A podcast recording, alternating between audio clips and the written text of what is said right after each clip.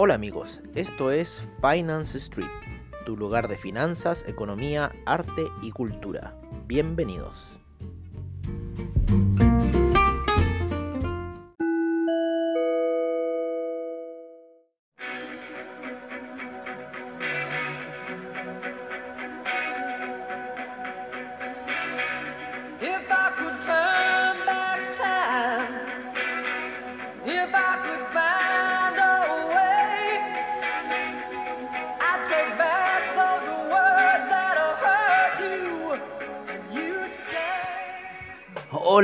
Amigos de Finance Street. Y también para todos los amigos de Comunidad Traders hemos empezado el After Street ya terminando el mercado. Ahí un poco disgustado con el Nasdaq que se quedó bajo unas operaciones. Pero lo bueno es que ya estamos eliminando ciertas operaciones que decían Nasdaq y ya la estamos denominando con el US 100, ¿no es cierto? Como siempre ha sido, US 100. Pero en el Nemo técnico de AvaTrade era Nasdaq. Así que bueno, ahí estamos comenzando las nuevas operaciones con el US100, nos han dado algunas ganancias durante el día, han estado bastante erráticas las situaciones, bastantes figuras que se han formado durante el día, hombros, cabeza, hombros, en gráficos de 5 minutos, eh, ¿cómo se llama? Los tres cerritos aquí en gráficos también de 5 minutos viendo esa situación. Eh, un hombro, cabeza, hombro, eh, perdón, eran gráficos de... de Claro, el de 5 minutos, el de 5 minutos que fue durante la sesión de apertura aproximadamente, vamos a ver bien la hora. Así, por esa sesión fue 15.25. Claro, fue después del rebote de la apertura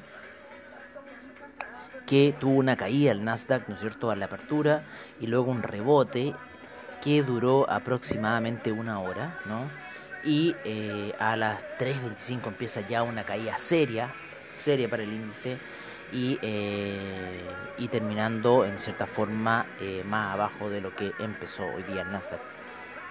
Eh, después generando otras figuras durante el día, durante la tarde, queriendo salir, sin embargo los tres cerritos llegan a la media de 200 periodos en gráfico de 5 minutos para el Nasdaq y terminan cayendo y haciendo caer todo el índice. Vamos a ver cómo fue la situación para el Russell 2000, muy parecida al Nasdaq. Sin embargo, esta venta por parte del Russell 2000, claro, no, no, fue muy parecido al Nasdaq.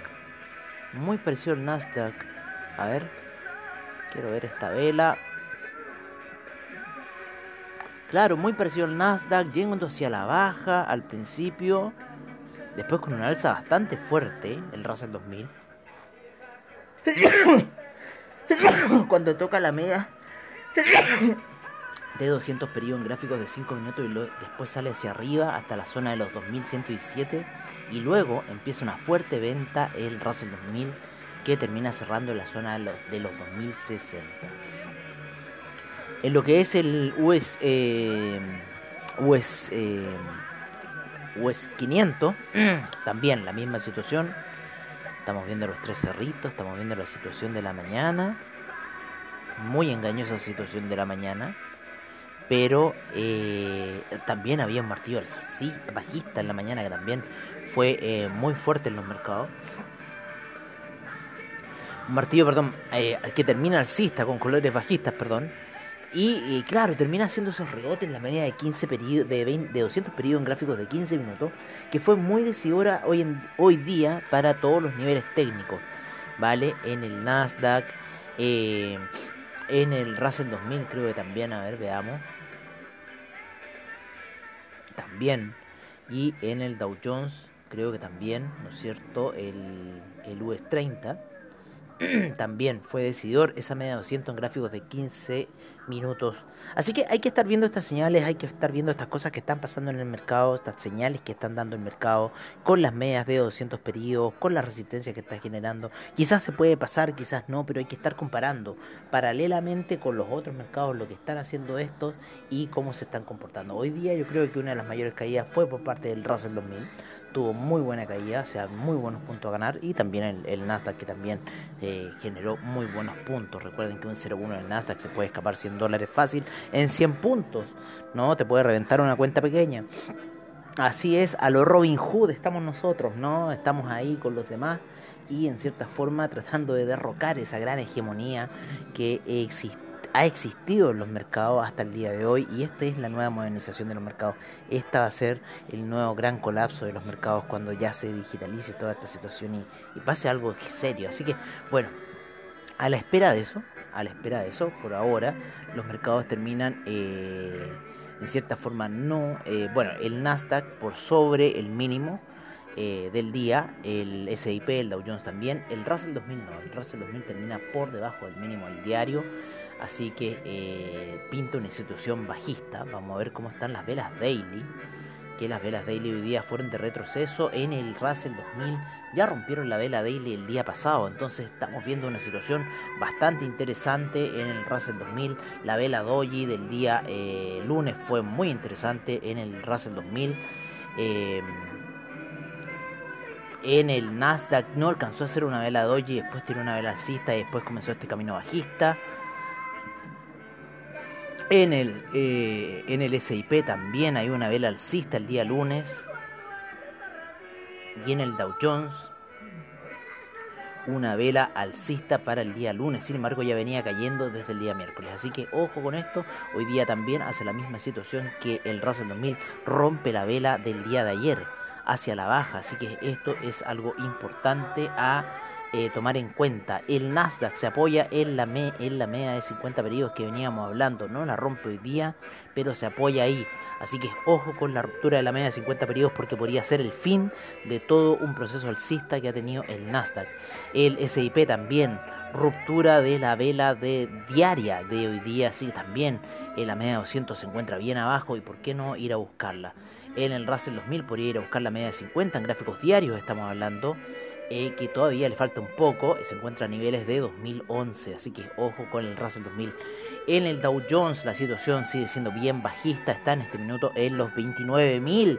Nosotros que habíamos comenzado esas compras allá en los 30.600, o sea, la, la venta ayer, perdón, la venta ayer fue espectacular, fue muy precisa, muy oportuna. Sin embargo, no salimos de ella por el apuro y hoy día termina el, el, el ¿cómo se llama? El Dow Jones termina en los 29.000 puntos, sigue cayendo. Hay que apostar ya, parece que a la tendencia bajista. Podríamos ver unos par de días más bajistas con la toma de resultados. 28.205 se encuentra la media de 200 periodos en gráficos diarios para el Dow Jones a irla a buscar en este momento, como les digo, el Nasdaq está ahí en el límite del canal alcista eh, intermedio, ¿no? de la mitad ¿no? que tiene en gráficos eh, diarios porque ya después una línea menor, ¿no es cierto?, nos apuntaría hacia niveles de 12.500. Así que ojo con esta situación que está ocurriendo en el Nasdaq. Hay retrocesos en los índices y lo más probable es que el día lunes podamos seguir eh, viendo más retrocesos debido a toda esta gran alza que ha habido y yo creo que también estamos en una etapa de retroceso. No se presentó de la forma que tenía que ser, sino que a final de mes con la entrega de resultados de empresas, ah, como, como que han estado atrasadas estas situaciones. Así que ojo eh, con las entregas de resultados eh, que están quedando en carpeta.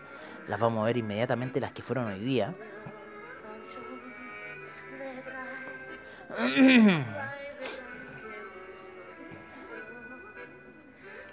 Hoy día fue Chevron, ¿no es cierto? No le fue bien a Chevron. a Honeywell sí le fue bien. A Caterpillar también le fue bien. Eh, Johnson's Controls. Bueno, vamos a ver qué se viene. Eh, vamos a ver qué se viene la próxima semana con la entrega de resultados para eh, saber qué va a pasar. Amazon, Amazon, importante el día martes. Google, importante el día martes. Pfizer, ExxonMobil, el día martes. Eh, PayPal, el día miércoles. eBay, el día miércoles. ¿No es cierto? Royal Caribbean, ojo que esto va a ser lapidario. Merck, el día jueves. ¿Vale? Ford Motor, también el día jueves. Una empresa que se haya muy alejada de lo que llegó a estar alguna vez allá por los años, eh, eh, de cierta forma en el 2000, en el inicio, que pertenecía a los índices fuertes, ya no. Así que bueno, todavía quedan resultados por entregar. Eh, esta semana hubo resultados importantes, pero como que no se ha notado, ¿no es cierto? Esta toma de ganancia ha sido fuerte. La gráfica de 4 horas nos está tirando un martillo bajista.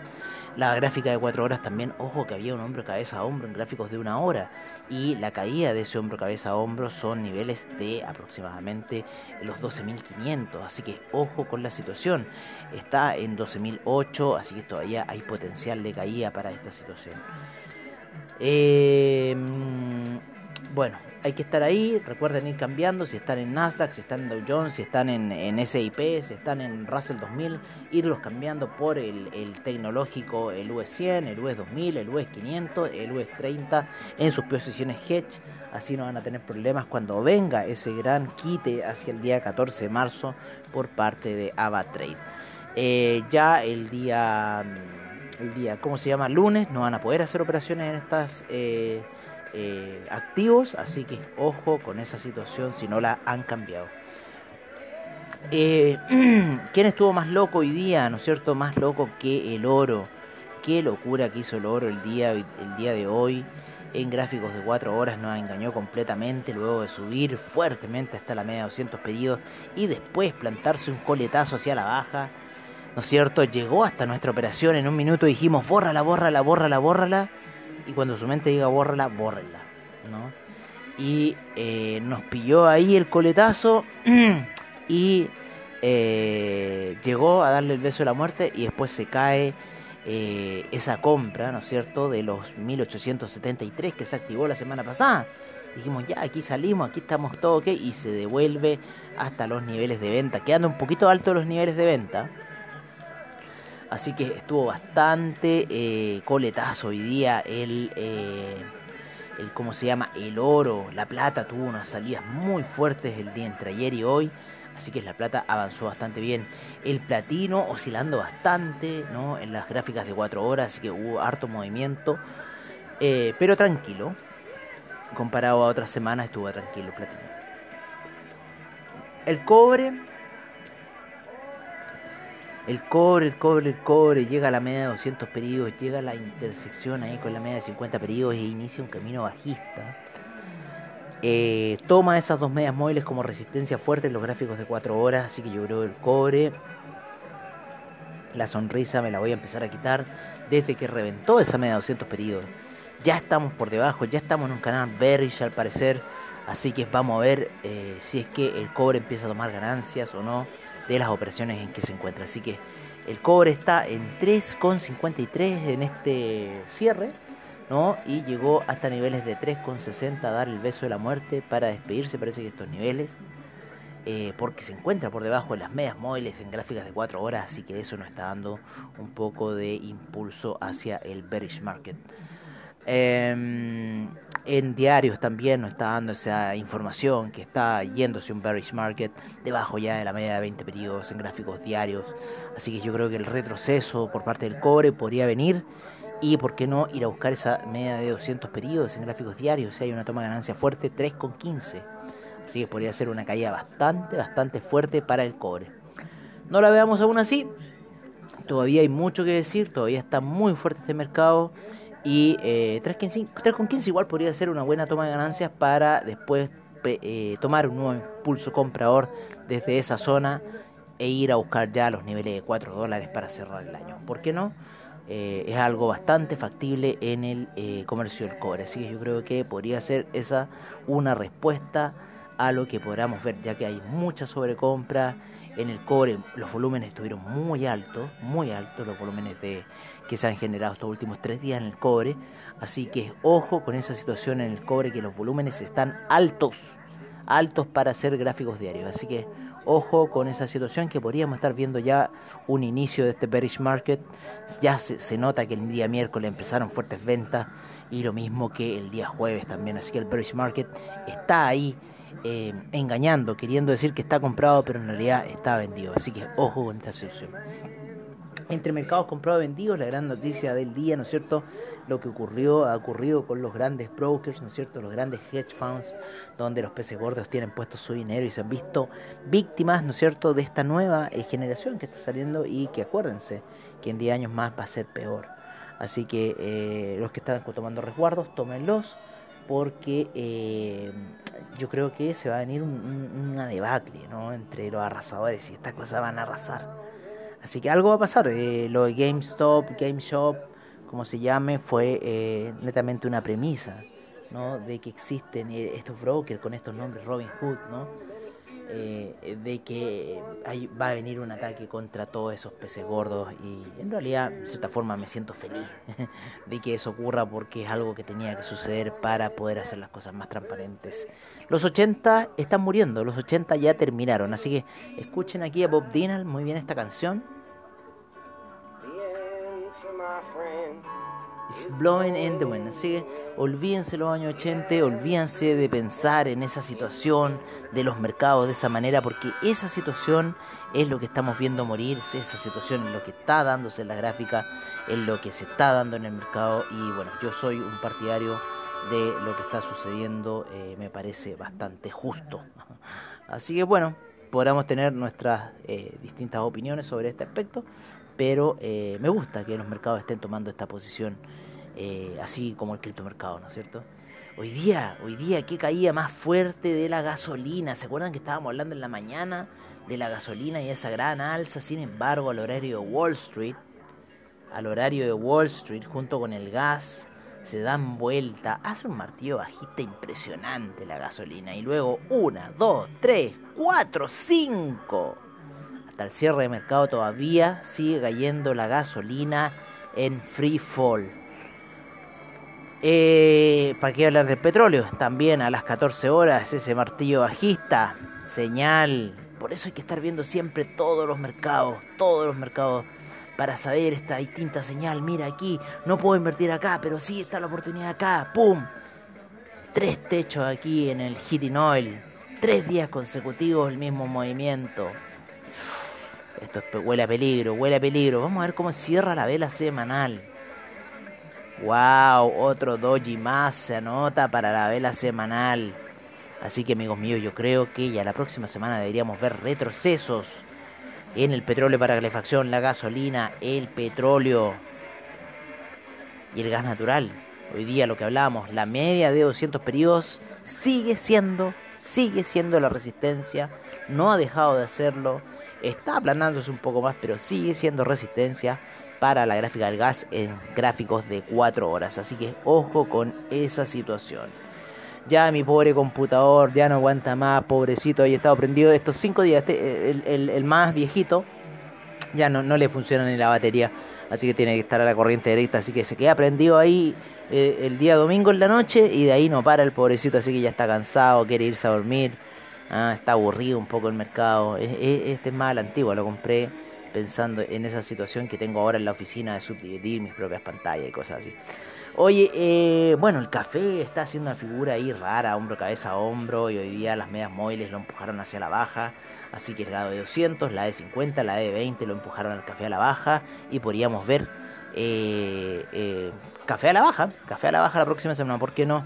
Veamos cómo termina el dólar peso el día de hoy con una fuerte baja después de llegar a esos niveles 7.38, 7.32 termina cerrando en retroceso en la gráfica de 30 minutos, así que yo creo que puede venir más venta hasta la media de 200 periodos en gráfico de 30 minutos, así que ojo con el dólar peso chileno. El que nos jugó hoy día traicionero, sin embargo, le sacamos ganancia, poca, pero le sacamos, fue el dólar index, que cuando estábamos haciendo el podcast de la mañana dijimos que se iba a caer, y sin embargo eh, eh, no termina cayendo, termina subiendo el dólar index, lo mismo que el franco suizo, así que los amigos de DupliTrade están ahí, que se hacen un harakiri en las partes íntimas, porque eh, no le ha resultado esa venta del franco suizo. Yo les digo, muchachos, tiene que subir el oro para que ese franco suizo caiga. Así que, bueno, ustedes son los entendidos en divisa. Yo me dedico a ver otras cosas, casi nunca he puesto en divisa, solamente en contra de ustedes para que no se manden los contornos. Oye, eh, vamos cerrando, amigos, vamos cerrando esta situación, ¿no es cierto? Veamos cómo estuvo un poco el, los índices europeos, mm, bastante lateral después de la apertura de Wall Street, en lo que fue el DAX, en lo que fue el, el índice español, en lo que fue el CAC, también muy lateral después de esa caída al final de la hora y tratando de recuperar al final del día. La tendencia bajista al parecer se sigue sumando eh, dentro de esta toma de resultados, así que yo creo que, como dijimos a principio de año, a principio de año, sí, bien dicho, deberíamos seguir viendo esta tendencia bajista y bueno, ver qué pasa. Eh, en el criptomercado, el criptomercado está muy interesante la situación. Hoy día el Ethereum sube unos máximos, luego cae, el Bitcoin también sufrió una baja muy fuerte. Oye, tío, yo estaba ahí, yo estaba ahí, yo estaba viéndola. Hoy día, eh, preparando el curso de criptomercado, encontré unas, una, unos brokers y le metí una compra, le gané, pero si lo hubiera metido a esta venta me hubiera forrado. Oye, esos brokers están dando así unas weas impresionantes. Son unos brokers que tienen que ustedes transar con criptomonedas nomás. No les permite transar así con dólares. Pueden comprar la criptomoneda, pero eh, con dólares o lo que sea. Eh, no, con dólares. Eh, hay otras que te aceptan hasta peso chileno, peso argentino, loco. Sí, no, sí está impresionante el criptomercado, principalmente el liquid. Oye, pero, pero mm, la situación de esta, de este, de este broker que llegué así criptomercado y me metí y metí una operación buy eh, y me fue bien, unos pocos, muy pocos pips, les digo así, de 37 mil eh, a 37 mil ciento y algo, spread muy bajo, muy entretenido jugar ahí. Eh, con un apalancamiento de 10, entré con 10 mil tetes, terminé con 51, no, me fue bien en la operación. Pero esta operación a la baja que ocurrió el día de hoy, wow, wow, wow, wow, porque yo estaba ahí, yo la estaba viendo, yo la estaba viendo esta operación. La estaba ahí barajando. Sí, a mí me ocurrió este tope aquí, pap, y luego esta caída, wow, fue fenomenal. ¿Esto qué hora ocurrió? Claro, a la hora que yo me había ido a la oficina. Aproximadamente, a ver, como a las 2. Claro, ¿no? Esto, esto ocurrió entre que yo cerré el computador en la oficina. Pero yo llegué como a las 3 a la casa. Y no estaba pasando esta situación. Estaba en 37.000. Eso recuerdo perfectamente. Claro, los 37.000 y luego sufre una caída del criptomercado hey. Hoy en gráficos de 5 minutos está súper entretenido operarlo, así que ojo con el criptomercado en 5 minutos, se los aconsejo, está muy entretenido, especialmente la salida de las 4 de la mañana, de las 5 de la mañana. A ver, no, déjame decirle bien el horario de esa salida. Esa salida fue a las 8.25, plataforma también, la otra está con horario inglés, fue a las 5.25 de la mañana. Eso es pleno horario hindú. Esa explosión hacia arriba, esa compra de frenética Oye, pero fue un juego de vela de colores, rompimiento de la situación, así que en 5 minutos, ojo con el criptomercado, está muy bueno operarlo. Ojo con el mercado hindú, hay que estar atentos a esa hora. Ellos están moviendo el criptomercado. India, Asia, está moviendo el criptomercado. Lo que pasa es que nosotros no tenemos idea de lo que ocurre. Eh, vamos a poner una canción para cerrar. No nos podemos ir con esta canción de Star Wars, sería mucho, ¿no es cierto? Eh, voy a ir con esta canción, no sé si le gusta o no. Me relaja. ¿ah? Hemos terminado por fin la jornada. Hubo esta gran caída del Bitcoin. Y recuerden que el fin de semana se mueve el Bitcoin. Está en ascenso el Ethereum. Así que ojo. Y ojo con Dogecoin. Ojo con Dogecoin que la están moviendo la gente ahí de Reddit. Oye, un abrazo fraternal, cuídense, nos estaremos viendo si es que hago un capítulo de el Crypto Report y si no, nos estaremos viendo en la apertura de mercados, como siempre al estilo de Finance Street. Un abrazo a todos ustedes, eh, gente de comunidad traders, Ava Trade, bajo spread, seguridad, seguridad y confianza en su trading online. Recuerden los seminarios online que tenemos ahí con Tazul y Bilicic a las 11 de la mañana. Investing.com, Trading Economics, CoinGecko, siempre con la información que nos brindan a diario. Y Anchor, Anchor que nos hace posible hacer estos podcasts para ustedes. Ha sido un agrado, como siempre, estar transmitiendo esta situación, estar transmitiendo los mercados. Yo ya estoy cerrando aquí a Citripio.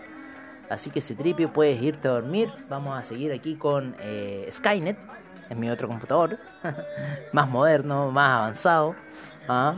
A punto de hacer ahí un, un, un T1000.